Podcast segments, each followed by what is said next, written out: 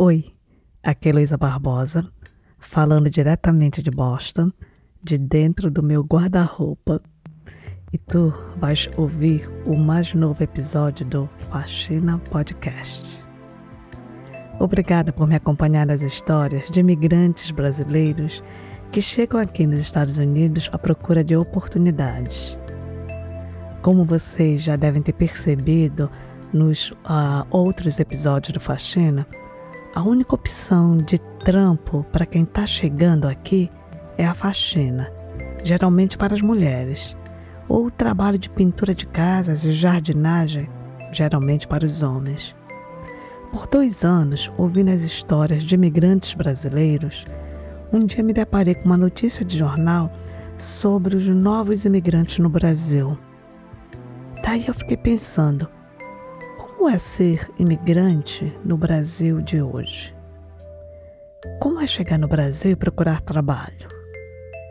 Como o Brasil é visto pelo olhar do imigrante que está chegando e está tentando construir seu espaço de sonhos? É o Brasil uma terra de oportunidades? Bom, chegamos agora no meio da segunda temporada do Faxina e por três episódios seguidos, nós vamos sair daqui dos Estados Unidos e ir para o Brasil. Com a ajuda de duas jornalistas brasileiras, a Natália André e a Naíra Sarmento, e do jornalista antropólogo Jefferson Batista, tu vais ouvir histórias de imigrantes que recentemente e de diferentes maneiras chegaram no Brasil e estão espalhados pelo país, como por exemplo em Florianópolis, na cidade de São Paulo e na cidade de Vinhedo. Imigrantes que estão no Brasil construindo seus espaços para sonhar. Então, pega um chazinho, um café ou uma água. Respira hum, e vem com a gente.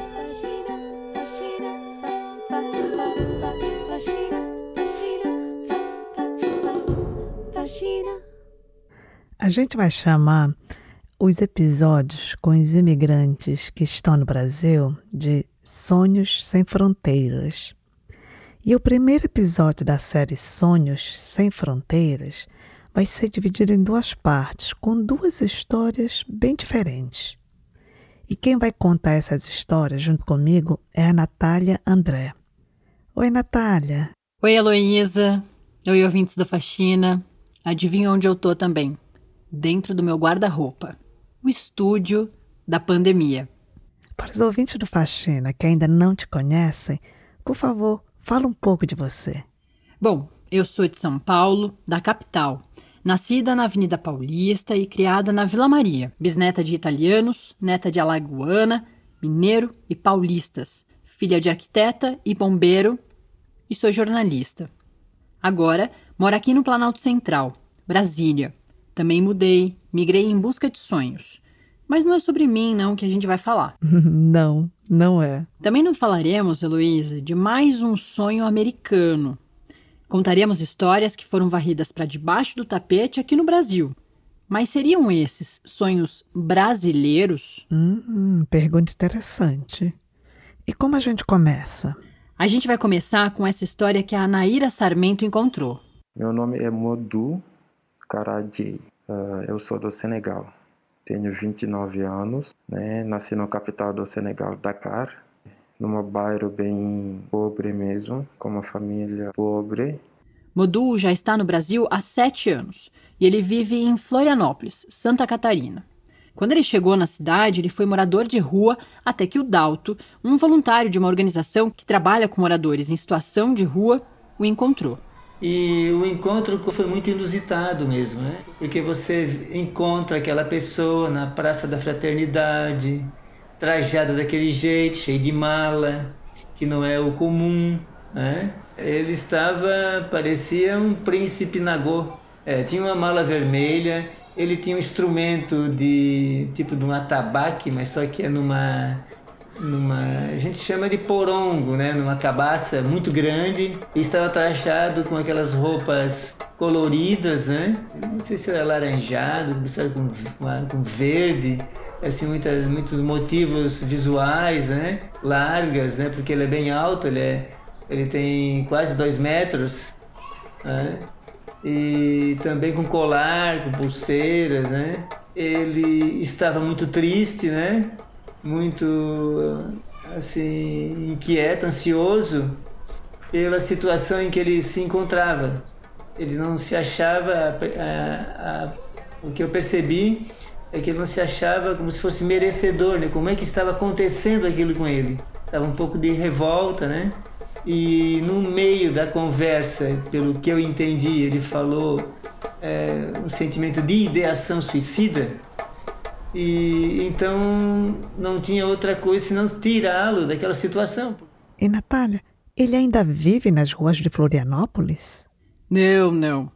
O Modu realizou o sonho de ser estilista de moda, costureiro, artista plástico e também é músico. E tem um detalhe bem importante, Elo, sobre a vida do Modu aqui no Brasil, que é que ele vai ser pai do seu primeiro filho, senegalês, brasileiro, brasileiro, senegalês. E lembra quando eu te falei lá atrás sobre vir para o Brasil também ser um sonho brasileiro, aquela adaptação de sonho americano, mas pensando em Brasil? Pois é, na história do Modu, o princípio foi só de pesadelo. Quando eu estava no, no Senegal, no meu país, únicas informações que a gente tinha pelo Brasil que a televisão mostrava sempre, né? Porque nunca mostra a realidade. Então falava de Brasil tem só armas, guerras, se matando favelas, drogas e putaria. Não quero aqui.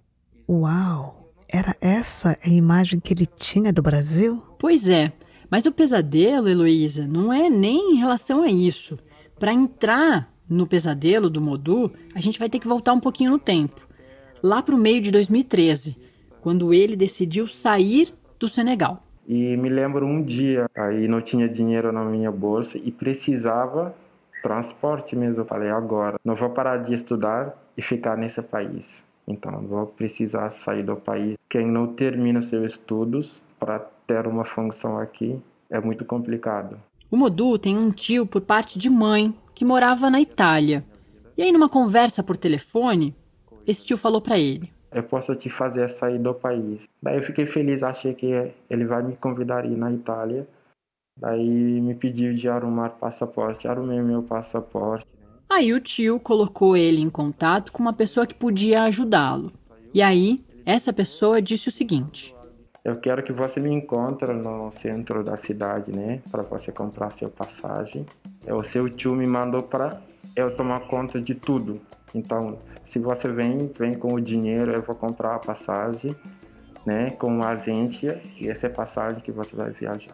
Daí cheguei, dei o dinheiro para ele, ele entrou na agência de viagem, voltou com uma passagem, um envelope, né? Que tinha o passagem dentro do, do envelope para mim foi muito forte, porque sabia que eu tenho que viajar dois dias depois. Eu falei para essa pessoa, eu preciso voltar ver minha mãe, avisar para ela que eu vou viajar, eu vou num... visitar meu tio. Nem olhei, cheguei a olhar o que que tem no envelope, qual seria meu destino, né?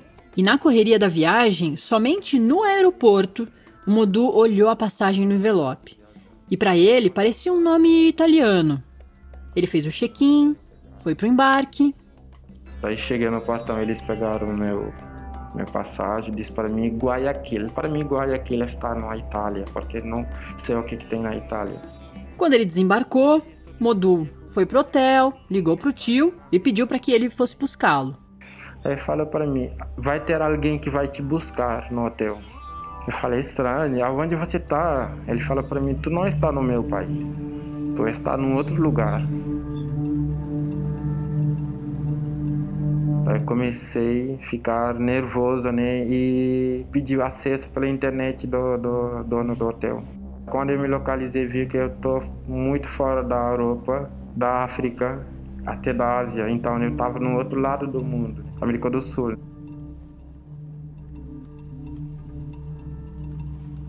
Aí meu tio falou, respira, fica tranquilo, nada vai acontecer contigo, mas vai ter alguém que vai te buscar, fica tranquilo. Aí lá no hotel, o Modu recebeu uma ligação do senegalês que vendeu a passagem para ele. O homem prometeu que no dia seguinte, uma pessoa iria buscá-lo e ia ficar tudo bem. Mas aí, no dia seguinte. Um taxista parou no hotel, falou meu nome e falou o nome senegalês. E eu falei, ah, graças a Deus, então tá tudo certo, né? O taxista, primeira coisa que ele me falou é 300 dólares. Tu tem? Naquele momento eu falava um pouquinho espanhol por questão da, dos estudos né, que eu fiz. Daí comecei, para que esses 300, né? Ele falou que é o transporte para você ir né, na sua família. Eu falei, não, minha família não tem, não tenho nenhuma família aqui. Ele falou, sim, sua família está aqui, a gente vai te levar. Daí paguei esses 300, ele me levou até um lugar na fronteira para poder entrar em Peru. O Modu foi atravessado do Equador para o Peru. Assim que ele saiu do carro, o taxista falou para procurar um hotel, qualquer um que fosse, que iriam encontrá-lo. Facilmente, assim, já que ele era negro, alto e chamaria atenção. E aí ele foi, confiou. Daí aquele hotel mesmo que a minha vida começou a mais complicar mesmo. Não demorou muito e um carro preto com dois peruanos chegou para levar o Modu até uma casa. Ele contou que era uma casa grande, bonita e que deram bastante comida. Aí ele foi se sentindo seguro, ficou mais calmo. Só que mais uma vez voltaram a cobrar dinheiro, 500 dólares dessa vez. Modu negou e disse que queria ligar para o seu tio. Aí eles ficaram mais cedo, viu? Tiraram as armas deles, né? E falaram para mim, olha, se você não dá o que, que a gente pede, tu vai ficar aqui. Ou tu vai morrer aqui. A gente vai te forçar a pegar seu dinheiro. Mesmo calmo, Modu resistiu. E aí, nesse momento, os peruanos com armas apontadas para a cabeça dele levaram ele para dentro de um quarto. Quando eles abriram o quarto, tinha mais de sete senegaleses fechados dentro de um quarto. É, daí eu olhei e vi que a situação então é uma coisa muito séria muito, muito sério mesmo. Eu falei, tá, primeira coisa que eu tenho que fazer é me acalmar e tentar saber quem são essas pessoas que estão aqui. Daí comecei a perguntar, eles falaram para mim as primeiras coisas. Você também caiu nessa situação, nesse golpe? Como o Modu percebeu que ainda ia ter que dar mais dinheiro para os sequestradores peruanos, ele pensou numa estratégia para tentar guardar o restinho que ele tinha ainda. Eu me lembro muito bem a cena eu tava com uma blusa, né? E essa blusa tava costurado a manga numa barra bem grossa. E furei aquele espaço com uma blusa e coloquei o dinheiro na barra. Não, se prepara. A partir daqui, a história do Modu vai ficar ainda mais complicada. Depois que ele e os outros senegaleses entregaram o dinheiro que tinham, os sequestradores peruanos saíram de carro com eles durante a madrugada, com as armas apontadas para as cabeças deles, e forçaram que todos fossem para o porta-malas. Eu entrei, três dentro de uma mala e os outros quatro, porque éramos sete senegaleses, os outros quatro apertado, quente, e eles andavam muito rápido, muito, muito rápido. Nossas cabeças batiam todo o tempo no carro. E aí o carro só parou quando estava amanhecendo. Modu e os outros rapazes estavam muito cansados e, mesmo assim, foram obrigados a sair do carro, a caminhar no meio do deserto, seguindo um cavalo. Eles deixaram jogar nossas malas e disse para nós: vocês têm que seguir aquele cavalo que está na frente de, de vocês. Um cara que estava com o cavalo e falou para gente: se eu correr rápido, você tem que correr mais rápido. Se eu paro, vocês param. Se eu corro, vocês correm. Chega no momento o cavalo correu com o carro. A gente correu. Daí ficou mais acelerado, a gente ficou mais acelerado. Em um certo momento eu não conseguia mais segurar minha mala, né? Com minhas coisas. Eu falei, tá, eu vou pegar água na mala, vou pegar meu passaporte. A gente ficou correndo até chegou no momento, né? O nome dele não vou me lembrar muito mais, mas é um senhor, sobrenome dele é Diop. Ele caiu no chão com a mala dele e todo mundo parou. E o cavalo continuou, não parou. O cavalo, o cara que estava no cavalo, ele não nem virava o rosto para ver. Mudu contou que esse senhor falou para eles o seguinte: Olha, o que passou para os nossos ancestrais passou para nossos irmãos antigamente, isso que está passando com a gente. Então, a luta é continuar a seguir até contar isso, o moremos aqui e depois ele se esquece, gente. E fala para gente, eu não vou poder continuar, porque eu sei que eu vou morrer. Porque eu já saí do meu país com uma doença. Depois de um tempo sentados ali, eles decidiram seguir caminhando, porque o cavalo já tinha sumido, o Diop estava cada vez pior, não iria conseguir acompanhar. Depois de caminhar muito, Modu contou que encontraram uma rodovia e aproveitaram para sentar, até que alguém aparecesse para ajudar. Mas o momento de descanso durou pouco.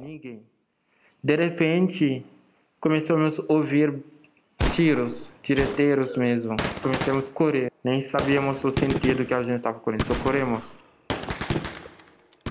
Até de repente virou um caminhão para a nossa frente.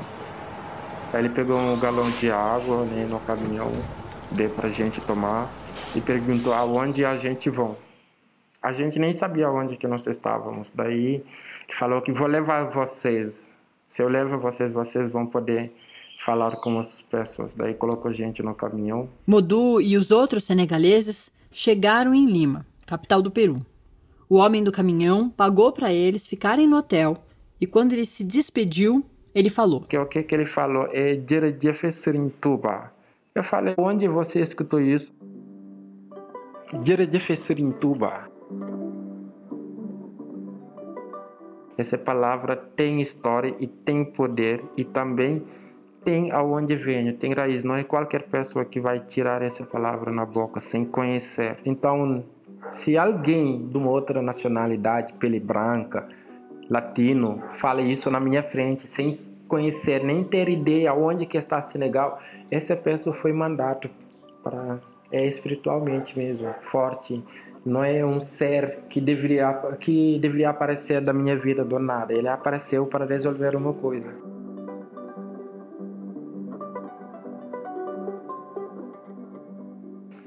Quando ele falou isso, eu respirei, falei para essas seis pessoas: nós vamos sair daqui e temos coisas para falar com o mundo. Então vamos. Nossa, Natália, isso tudo que o Modu passou é um total pesadelo. Pois é, Luísa. E o Brasil ainda nem apareceu nos planos do Modu.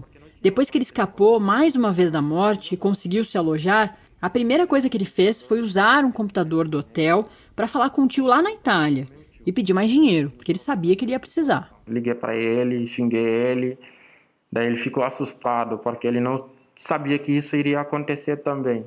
E ele recebeu essa informação que tem umas pessoas que estão indo para a América Latina, para o Brasil, Argentina, só que ele não sabia o caminho, achava que era só um visto que você pega e vai. No mesmo dia, o Modu recebeu uma ligação do hotel de um outro tio, mas aí que morava na Argentina. Quando ele estava mais perto, ele disse ao Mudu que a única solução seria ir para a Argentina, não voltar mais para o Senegal, muito menos ir para a Itália. E aí esse tio ajudou o Modu a pensar numa estratégia totalmente nova, saindo do Peru, seguindo para a Bolívia, porque aí sim seria mais fácil de cruzar a fronteira para a Argentina. Então, quando meu tio me ligou, eu fiquei pensando, tá, meu tio que está na Itália já tinha contato com meu tio que está na Argentina para eu ir na Argentina. Isso que ele queria, só que não sabia o caminho. Então ele me fez passar aquele caminho. E de repente, à noite, uma pessoa me ligou, um senegalês falou comigo. Disse para mim, estou na Bolívia, então vou te guiar para você chegar aqui. Primeira coisa, pega uh, ônibus que vai para é Puno, nome da cidade. Chegando em Puno, que é uma cidade próxima à fronteira Peru-Bolívia, os senegaleses logo foram abordados por polícias, que adivinha, mais uma vez cobraram dinheiro. E se eles não pagassem, dessa vez eles iriam para a cadeia. E o Modu não deu. Eu falei, não, eu quero ir na cadeia mesmo, porque não vou dar dinheiro para vocês. Aí o policial olhou para mim e disse: Você está ilegal ainda, quer mostrar que você tem direito. Eu falei, tá, me leva na polícia, a gente resolve isso numa vez, porque para mim a única solução era ver policiais, o, uns tipos do governo que pode resolver esse problema, né? Na cadeia, o Modu e os policiais começaram a se comunicar por um programa de tradução na internet. Como o Modu falava francês e os policiais espanhol, Essa era a única forma para conseguir um mínimo de comunicação. As tentativas de suborno, ameaças, continuaram. Mas Mudu se manteve irredutível. No final, os policiais mantiveram os outros senegaleses na cadeia e liberaram Mudu, mas com aviso. Para mim, você vai morrer mesmo. Eu vou te liberar. Aí, mais uma vez, Mudu foi para um hotel. Porém, dez minutos depois, ele recebeu uma visita de policiais armados. Nós queremos todo o dinheiro que você tem, senão tu não vai sair daqui. Eu falei, tá, eu não tenho mais dinheiro, mas tinha dinheiro guardado para mim, vou dar para vocês. Eu tirei aquela roupa, tirei o dinheiro, dei para eles. Mudu sabia que não tinha mais tempo a perder. Com algum dinheiro que ele ainda tinha, foi pegar um ônibus para a cidade de Desaguadeiro, que fica na fronteira entre Peru e Bolívia. A sua intenção era atravessar para Bolívia e de lá cruzar a fronteira para a Argentina. Porque quando eu cheguei lá é uma fronteira, fronteira sempre é bem intenso mesmo, porque tem tráficos, tem produtos ilegais que vão passando, né? Então eu teve que passar aquele lugar, único negro dentro daquela cidade todo que é um lugar que eu sofri muito porque é um lugar bem alto e não conseguia me respirar, respirar muito bem porque estava bem nas montanhas. Eu passei, eu vomitei muito lá, sofri muito lá também fez fez umas provas assim de vida que não é qualquer pessoa que poderia passar nessa situação. Mudu tentou entrar na Bolívia quatro vezes.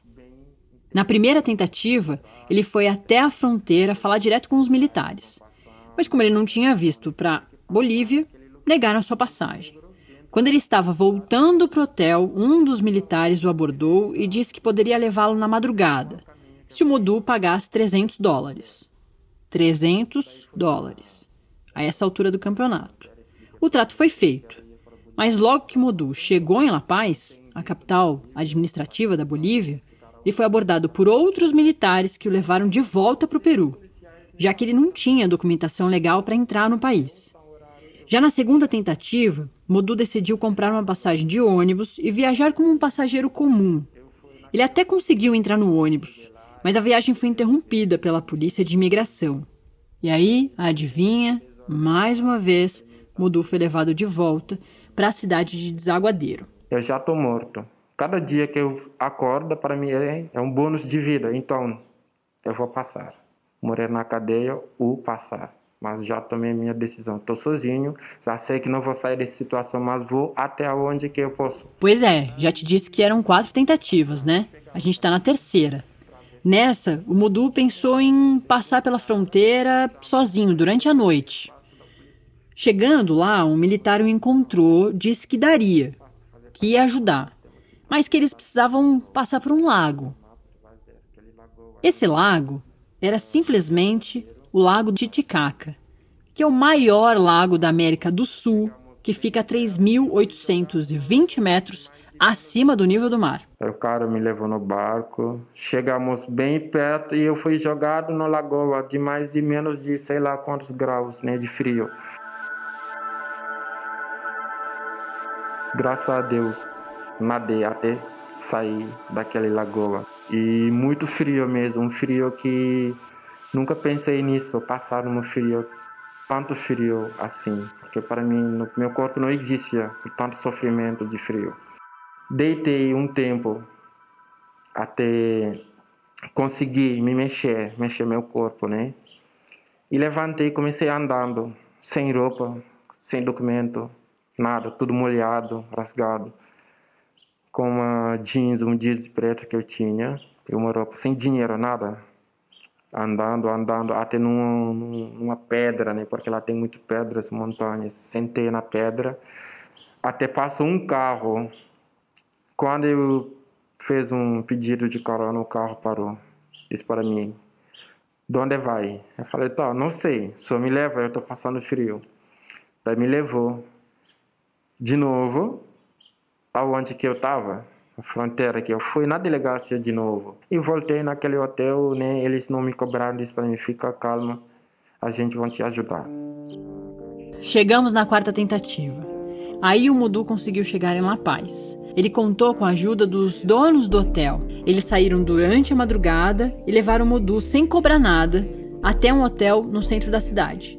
Lá, Modu encontrou um computador e aproveitou para falar novamente com aquele tio da Argentina. Ele fala para mim, calma. Começou a chorar, pedir desculpa, não sabia que, que, que tudo isso iria acontecer. Eu falei, tá. Então, meu objetivo é chegar no meu tio que está na Itália. Eu quero ver ele mesmo, porque ele não me falou que isso iria acontecer comigo. O que o Modu não esperava é que os desafios ainda não tinham acabado. Como assim, Natália? Esse rapaz foi enganado, sequestrado, escapou da morte pelo menos três vezes e ainda tem mais? Infelizmente tem. Depois de falar com o tio, o Modu desceu as escadas do hotel e ouviu algumas vozes no seu idioma. Falei, não, isso não é possível ouvir meu idioma. E quem está falando, eu tenho certeza que são senegaleses. Então, eu quero descobrir isso. Mas eles estavam fechados dentro do hotel, cada um. Eu bati, eles não conseguiam abrir. Quem pode abrir é uma pessoa que tem chave e está fora. Segundo Modu, havia mais de 200 pessoas trancadas no prédio do hotel.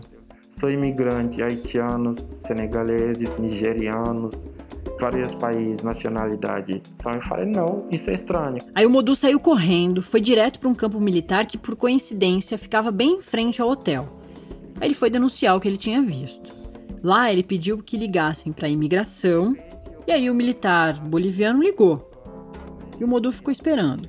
Quando a pessoa chegou na minha frente, era um senegalês, senhor idoso falou para mim o que está acontecendo, porque você ligou a imigração. Bom, ele contou que ele tinha visto, né, 200 pessoas trancadas lá dentro no hotel. Mas a reação do idoso senegalês o surpreendeu completamente. Ele falou para mim: cala sua boca, no meu idioma, e vem me acompanhar. Acompanhei ele, ele falou para mim: aqui tu não tem como fazer nada. Quem manda aqui é eu. Então tu tem que me ouvir para você ir aonde você quer ir. Tu quer ir para a Argentina, tem muito mais que estão aqui, quero ir.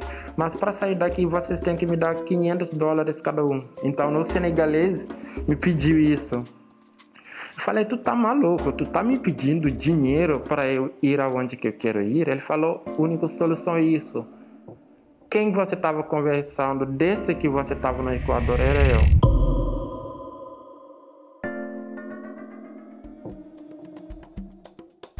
Eu falei, ok. Então tinha um senegalês que trabalhava com todos esses. Então era uma, uma máfia muito grande entre Bolívia e Equador. Senegal, né? Começou a parte do cara que estava no meu passaporte, ele que, é, que faz o recrutamento, né? Que pega os, as pessoas e manda para Equador, os taxistas te pegam. Então tinha, tem um trajeto que eles têm, uma empresa fodida de tráfico humanos prontos para fazer isso. Ele fala para mim, calma, isso é uma questão de guerreiro. Homem, eu falei, vai se fuder, a gente cria Moreira, tu tá me falando de guerreiro. Isso aqui que vai me deixar ser um guerreiro, não quero ser guerreiro assim. Isso é um sacrifício de vida. E você tá envolvido nisso. Eu vou te levar, eu vou te denunciar. Sabe o que, que ele fez? Ele tirou uma arma e disse para mim: a única solução é isso. Tu fala, tu morre ou tu dá seu dinheiro, tu continua seu caminho. Depois dessa situação, Modu decidiu. Ele ia denunciar todos esses golpes de alguma forma. Aí ele pensou que seria uma boa ideia fingir que ele tinha aceitado o acordo. Ele pediu para utilizar o computador para se comunicar com o tio e pedir mais dinheiro. Mas na verdade, ele aproveitou essa manobra para entrar em contato com a Organização das Nações Unidas, a ONU, pela internet. E contei a história para uma pessoa e essa pessoa passou isso para o governo do meu país. E já começou. As informações começaram a passar. E olha só, de acordo com o Modu, o governo do Senegal tomou todas as providências.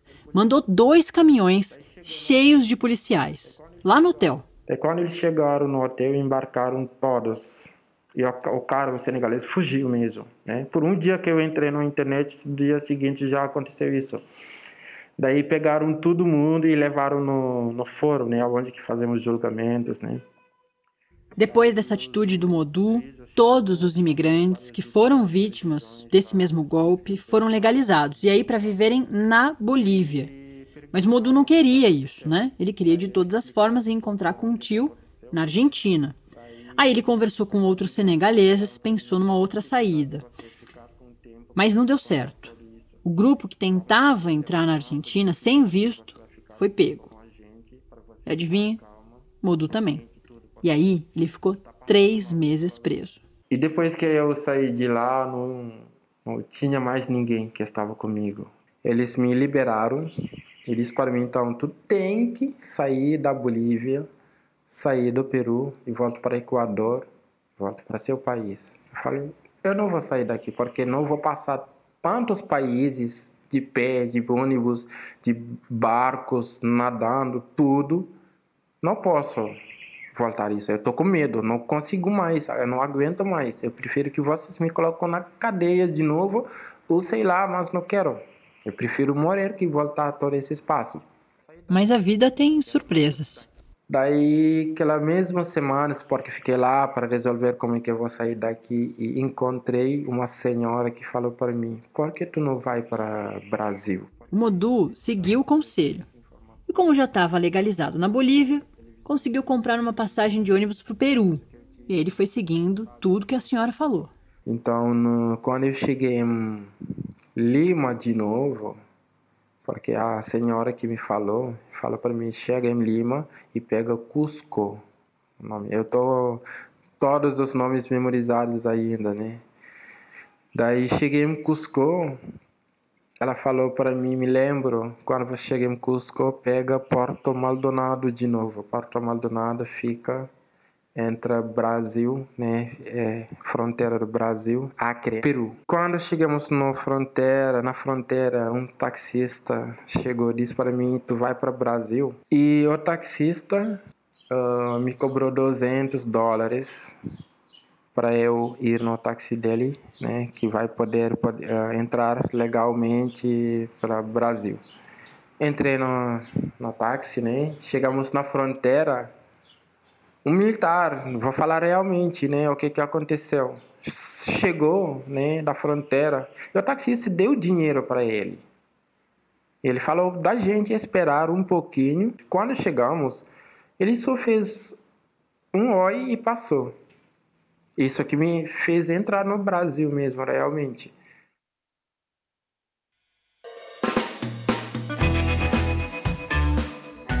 Se você gosta dos episódios do Faxina e quer nos ajudar a produzir mais histórias, por favor, colabore com a nossa campanha no Apoia-se. Você pode apoiar com 10 reais por mês. Essa grana ajuda muito a gente a pagar os profissionais que fazem esse podcast. Se você não pode colaborar financeiramente, então ajuda falando do Faxina para a galera. Obrigada de coração cheio a todos que nos escutam e apoiam. Agora, de volta ao episódio. Modu chegou no Brasil. Aí, assim que ele chegou aqui no país, ele foi para o campo de refugiados, no Acre, e se apresentou para a Polícia Federal. Foi na Polícia Federal, contei o que, que aconteceu. A Polícia Federal me acolheu muito bem também e fez um protocolo, não, fez um agendamento para eu contar mais minha história para poder saber qual tipo de documentos que encaixaria comigo aqui no Brasil. Daí cheguei, eles fizeram um protocolo de refugiado para mim, por tanta situação, né? Me consideraram como refugiado, não como imigrante que saiu para migrar e volta.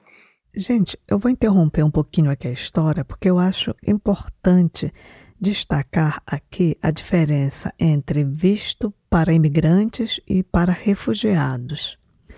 São considerados imigrantes aqueles que, em geral, saem de seu país de origem para outro de forma voluntária, com a intenção de, de ter uma condição de vida melhor. Existem diversas razões para que isso aconteça, mas um dos motivos principais é econômico. Nesses casos, a imigração pode ser de caráter temporário ou definitivo. Já quando a pessoa é considerada refugiada, isso significa que ela está envolvida em uma situação de perseguição que coloca a vida dela em risco. O visto para refugiados garante que essas pessoas tenham o direito de não serem expulsas ou deportadas para seus países de origem enquanto correrem riscos de vida e tiverem sua liberdade ameaçada. No Brasil, quando a solicitação de refúgio é confirmada, a pessoa passa a ter os mesmos direitos individuais e sociais que os outros cidadãos do país. Agora voltando à história do Modu. A Polícia Federal sabe que eu falava vários idiomas, espanhol, inglês, francês, né, árabe. Então, eles se interessaram em mim para eu traduzir. Fiquei três meses em Acre só fazendo isso e esperando um protocolo para eu poder sair de lá. Então, Elo, o sonho de chegar na Itália acabou virando um pesadelo, o qual Modu sobreviveu por um triz. Quase morreu várias vezes.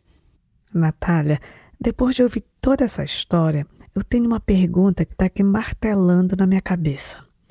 Por que o Equador? Ah, deixa eu explicar melhor. Por que o coiote mandou o Modu para o Equador? É uma ótima pergunta, Elo. Para entrar no Equador não precisa de visto. Por isso, vários imigrantes e coiotes iniciam a rota por lá. Égua. Toda essa jornada do Modu foi realmente um pesadelo horroroso. Quando eu escuto histórias como essa, eu fico pensando nos motivos que levam as pessoas a arriscarem suas vidas. Porque ninguém se submete a tal sofrimento se a vida está tranquila e feliz. E nesses momentos eu fico curiosa para saber do passado das pessoas, sobre a vida que elas deixaram para trás. Natália, o que, que você sabe sobre o passado do Modu? Sobre a vida dele no Senegal? Ah, então. O Modu também nos contou da infância dele lá no Senegal. Primeiramente, eu sempre agradeço, né, quando eu acordo. Agradeço muito de eu estar aqui nessa vida, porque nasci um dia que foi decretado mesmo de parar uma guerra internacional, uma guerra entre os dois países fronteiros. Essa guerra que o Modu se refere foi entre o Senegal e a Mauritânia, que começou lá em 1988 e terminou em maio de 91. Modu também contou como o nome dele reflete o nascimento dele em tempo de paz. Culturalmente, no meu país, quem nasce, eles não escolhem já o seu nome. Eles esperam uma semana depois para preparar uh, qual seria a sua identidade nesse mundo. Então, isso vem de uma parte cultural e espiritual né, do meu país, particularmente da minha etnia. Uma semana depois do meu nascimento, os meus, meus parentes se juntaram com toda a minha família para me batizar, o nome certo. No dia que eles estavam me batizando, ah, pelo que minha mãe me contou, chegou mais de 350 pessoas na casa, né? E muitos músicos, muitos percussionistas, né? Africanos. E pelo meio-dia do dia que eles deveriam né, escolher o nome, sempre a gente escolheu um griot. Griot, o que, que é griot? Griot é um contador de história. Griot é uh, aquele pessoa que sempre carregava a história e a mensagem dos reis, poderes africanos, né? Então, parte de meio-dia, esse griot que chegou no meio do quintal da casa para chamar meu nome em um voz alto. Então, aquele dia que eles escolheram eu chamar Mudu Awajay. Então, Mudu Awajay tem significados, né? Que é paz, amor, tolerância e solidariedade.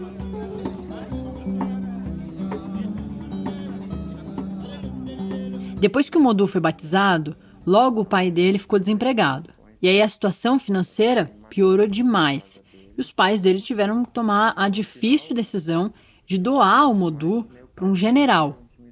Assim, ele poderia, pelo menos, ser criado em um campo militar, uma situação pouco melhor. A minha primeira saída, que eu posso chamar imigração, então eu comecei a imigrar desde dois anos de idade. O Modu ficou nesse campo militar até os cinco anos de idade, quando ele então voltou para sua família biológica. Aí, um ano depois, ele foi adotado de novo por uma outra família de militares. E aí lá ele ficou até os 15 anos. Me lembro muito bem que eu tinha acesso da casa que é onde que eu fui adotado só quando era à noite para eu ir lá dormir né me lembro que até 15 anos não dormia numa colchão só dormia numa sei lá tinha uma palha né e aquela casa tinha colchões porque são policiais bem recebia bem eu dormia numa garagem que era quarto a garagem tinha uns bichos então eu dormia com eles. Eu nunca me sentia em casa, né? Nunca senti que tem, tenho pai ou mãe. Sempre foi bem complicado para mim sentir isso de faltar parentes. Após sentir tanta falta dos pais, Modu decidiu sair da casa onde ele estava para encontrá-los, para ir atrás dos pais biológicos. Quando eu cheguei tinha só um quarto que meu pai morava com a minha mãe e chegou a nascer mais de três irmãos meus. Então eu entendi por que meu pai não queria que eu esteja aqui. Não, não condenei nele, a única solução que ele tinha era isso. Mas não quer dizer que ele me abandonou, ele não, sabe? Quando eu descobri que não consigo morar nesse espaço com meus pais, eu falei, tá. Eu, então, voltei naquela escola policial. Voltei lá estudando, mas localizando aonde que estão meus pais. Então, sempre quando eu saio da escola, vou lá visitar meus pais e volto. Todo dia fazendo disso, né? O Modu amava aprender e acreditava que a educação ia dar um futuro melhor. Eu sempre fui o melhor aluno dos turnos que eu estava sempre quando a escola fazia provas sempre saio nos primeiros os nos quintos né então nunca saí tipo fora das 10 pessoas que vão ser o top da escola então isso foi um privilégio que eu mesmo conquistei né de querer estudar de querer aprender querer descobrir então foi uma luta que eu sempre carregava comigo porque sempre acreditava que eu posso fazer qualquer coisa que eu quiser Bom, como não estava nos planos do Modu seguir a carreira militar, ele já não tinha uma relação muito boa, né? Onde ele morava, ele acabou indo viver com uma tia num bairro bem pobre, pequeno, da capital Dakar.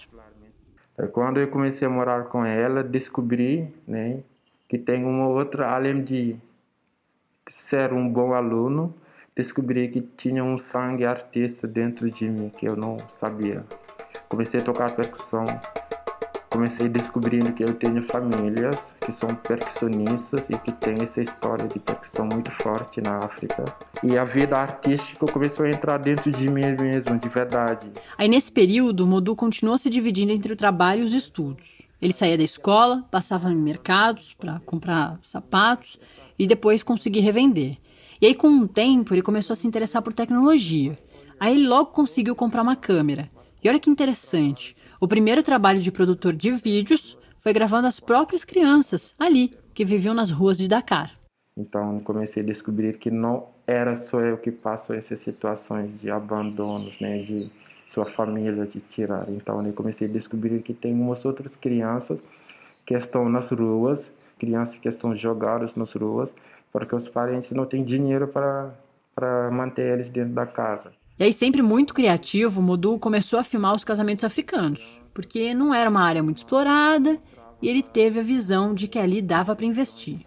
Um dia de casamento de um africano não tem em outro lugar. É bem preparado, financeiramente, tradicionalmente, economicamente, né, festa. Uma semana de gastronômica, comida gratuita. Quem faz isso todos que se envolveram no casamento, não só o marido e a mulher, mas os amigos, cada um vai dar dinheiro dele, vão fazer umas compras. Para uma semana, os vizinhos vão para aquela rua que vai acontecer o casamento. Aquela rua vai ser uma rua de tenda. a gente vai colocar tenda, não vai passar caro. Só vai ter casamento, é casamento que rua mesmo. O Modu contou que filmava tudo, editava em casa e aí depois vendia o arquivo em formato de DVD. O trabalho rendeu bastante, por muito tempo, mas chegou no momento que muitas outras pessoas também estavam filmando casamentos. Aí, para evitar a concorrência, o Modu se reinventou. Pensou numa outra coisa. Então parei com isso e comecei a focar com os líderes, né, espirituais que tem no país, né, porque eles sempre criam nome, será parecido. Eu comecei a tirar fotos deles e postava. Como eles têm seguidores, os seguidores vão querer comprar as fotos deles e colocar como quadro. Então eu comecei a criar essa atividade, né, do meu país. Gente, a inteligência e a criatividade do Modu é espetacular. Pois é, Elu. Mas a vida do Modu é essa montanha russa, né? Bem nesse momento, ele teve a triste notícia da morte do pai dele. E aí ele largou os estudos para cuidar da família, da mãe, dos irmãos pequenos. Aí depois disso, foram mais alguns anos se dividindo entre a venda de diversos produtos que vinham da China e a tentativa de retomar as novas oportunidades de trabalho que ele vinha ali pensando, né? Aí foi nesse momento que ele decidiu embarcar para a Itália. O que não esperava era passar por um pesadelo daqueles que a gente já falou até chegar aqui no Brasil. Mas, Natália, quando ele chegou no Brasil, o pesadelo ainda não acabou, não é mesmo? Porque ele foi morador de rua em Florianópolis. Então, o, o que aconteceu? Então, depois de sair do Acre, Modu foi para Caxias do Sul, no Rio Grande do Sul. Essa região atraiu muitos imigrantes por ofertas de trabalho nas indústrias têxtil, automotiva, de confecção de móveis e da construção civil. Lá, os lugares que eu recebo mais preconceito, né? Porque eles não conhecem, infelizmente. Eles podem conhecer negros, mas viver com os negros era para eles era outra coisa. Hoje existe uma associação de senegaleses na cidade que, em 2016, chegou a ter 3 mil associados. A crise econômica chegou e diminuiu esse número. Muitos deles começaram a ir para outras cidades. E o que o Modu fez por lá? De tudo um pouco. Aprendeu português, trabalhou numa empresa de galvanização, limpando e carregando coisas mas aí ele percebeu que essas empresas do sul. Não quer minha experiência, quer minha força mesmo. E falei, tá, chega, eu vou para São Paulo. Em São Paulo, Mudu abriu uma startup de telefonia à distância. Olha isso. Mas aí não deu certo. Aí ele voltou para o sul do Brasil. Aí ele conseguiu um trabalho numa empresa de instalação de fibra ótica. Lembra? Lá atrás a gente falou que ele se interessou por tecnologia, né? Mas aí o preconceito racial brasileiro começou a incomodar. Então, como eu chamava atenção, eles escolhiam para eu ir lá fazer a instalação, porque eles nunca viram um negro dentro da casa deles. Tem uma, um filho dentro de uma casa que nunca viu um negro, eles tinham esse interesse, né? De ver, ah, tem um negro que chegou na minha casa, um africano. Aí o Modu saiu da empresa, pegou o salário, comprou um monte de mercadoria e foi para Florianópolis vender. Em Florianópolis, a polícia apreendeu a mercadoria e o Modu perdeu tudo. Só restava morar na rua. Certo dia, eu fiquei cansado, comecei a entrar em depressão. Daí, aquele dia foi dia do meu aniversário, 7 de maio, em 2017.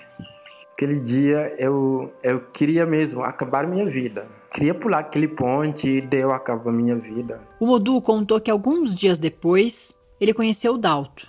Lembra aquele que no início do episódio descreveu o primeiro encontro com o Modu. Eles se encontraram na praça e o Dalto levou o Modu para casa dele e o Modu pediu apenas uma coisa para o Dalto. Eu quero uma máquina de costura. Aprendi isso com minha mãe, né? se criar o que, que eu quiser numa máquina. E da mãe, mudou diz com muito carinho que. Ela está bem feliz de saber que eu tô, estou produzindo roupas, né? Estou vendendo roupas, porque Eu me lembro muito bem que teve uma época que eu, ela, a gente não tinha nem roupas para usar. Com a minha mãe, nossa relação é muito forte que não consigo nem falar tudo, né? Então, muito paz. I love, love my mama. Eu te amo muito. Je t'aime, mamãe. Bagnala, trop, trop. Natália, com tantos pesadelos que o Modu sofreu, ele ainda é uma pessoa que tem sonhos?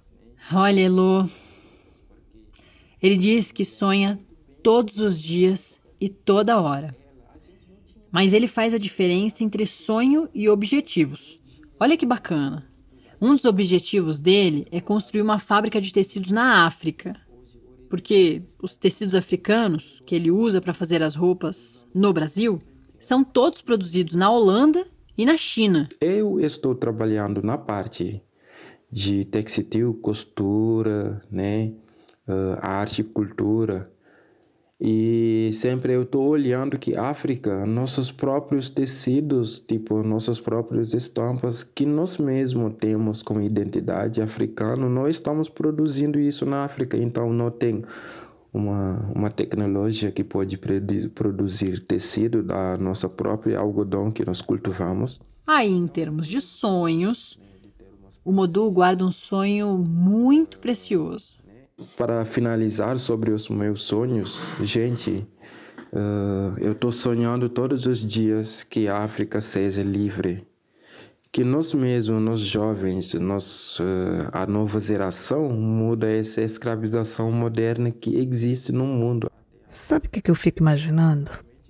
Eu fico imaginando que quando Modu olha para trás e vê todo o pesadelo pelo qual ele passou, no que será que ele pensa? Olha, ele pensa no futuro dele, mas diz que é muito difícil empreender no Brasil. Não vale a pena sair do seu país para ir em outro lugar, passar nos caminhos ilegais. Agora estou aqui nesse país lutando igual os, com os povos brasileiros que estão aqui.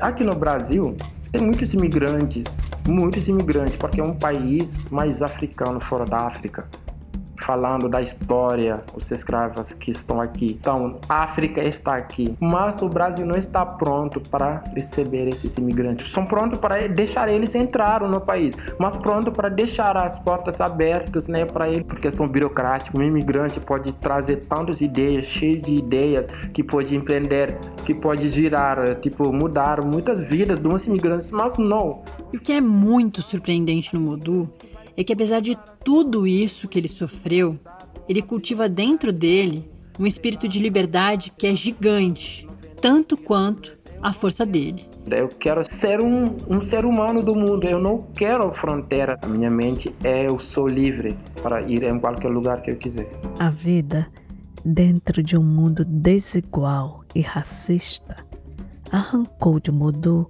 oportunidades de criação de empreendedorismo e de uma existência junto com sua família biológica. Mas não conseguiu tirar de dentro dele o significado de seu nome. Paz, amor, tolerância e solidariedade. Eu tô, tô saco cheio de racismo. Primeira coisa que a gente vai pensar, quem sofreu é o negro. Os negros existem e somos muito poderosos. E já fizemos várias coisas nesse mundo. Graças a Deus. Se esse mundo não deu uma merda, é porque são desse, dos negros que tomaram consciência que a violência não resolve. Negro é cor da paz. Não é branca que é cor da paz. Negro é cor Negro da paz. É cor da paz. É cor da paz. É cor da paz. É cor da paz. É cor da paz. É cor da paz. Natália, muito, muito, muito, muito obrigada pelo profundo trabalho que você e a Anaíra Sarmento fizeram para esse episódio. Ah, Elo, foi um prazer. Gente, Quem está em Florianópolis, no Brasil, e se puder, com toda segurança, se protegendo contra o, o vírus do Covid-19, se puder, vai até a Praça da Alfândega e vê as roupas lindas que o Mudu desenha, costura e vende por lá. E quando vocês verem o Mudu, dá um abraço nele e diz que foi a gente do Faxina Podcast que mandou. Esse episódio foi produzido e escrito pela jornalista Anaíra Sarmento e eu, Heloísa Barbosa, com a colaboração da jornalista Natália André. O roteiro teve pitaco de Valquíria Gouveia. Quem contou essa história junto comigo foi Natália André. Muito, muito obrigado a Anaíra Sarmento e Natália André pelo apoio na produção desse episódio e do próximo. A edição de áudio é de Heloísa Barbosa, Paulo Pinheiro e Diogo Saraiva.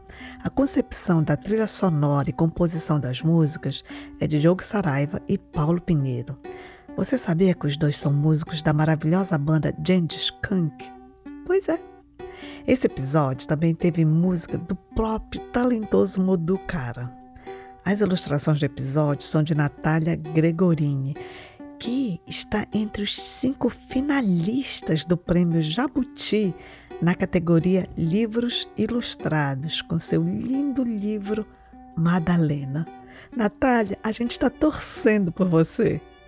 Essa temporada do Faxina teve apoio do Google Podcasts Creator Program e da PRX. Um super obrigada para os nossos apoiadores, nossos queridos apoiadores. Sem a ajuda de vocês, ficaria muito difícil fazer esse podcast. E, gente, quem puder, por favor, apoia com grano faxina na nossa campanha do Apoia-se. Mas, se não puder, fala do faxina para os amigos, amigas, amigues, vizinhos e parentes. Porque de boca em boca, a gente chega aos ouvidos do mundo. Obrigada por escutar o Faxina. Até a próxima. Tchau! Faxina.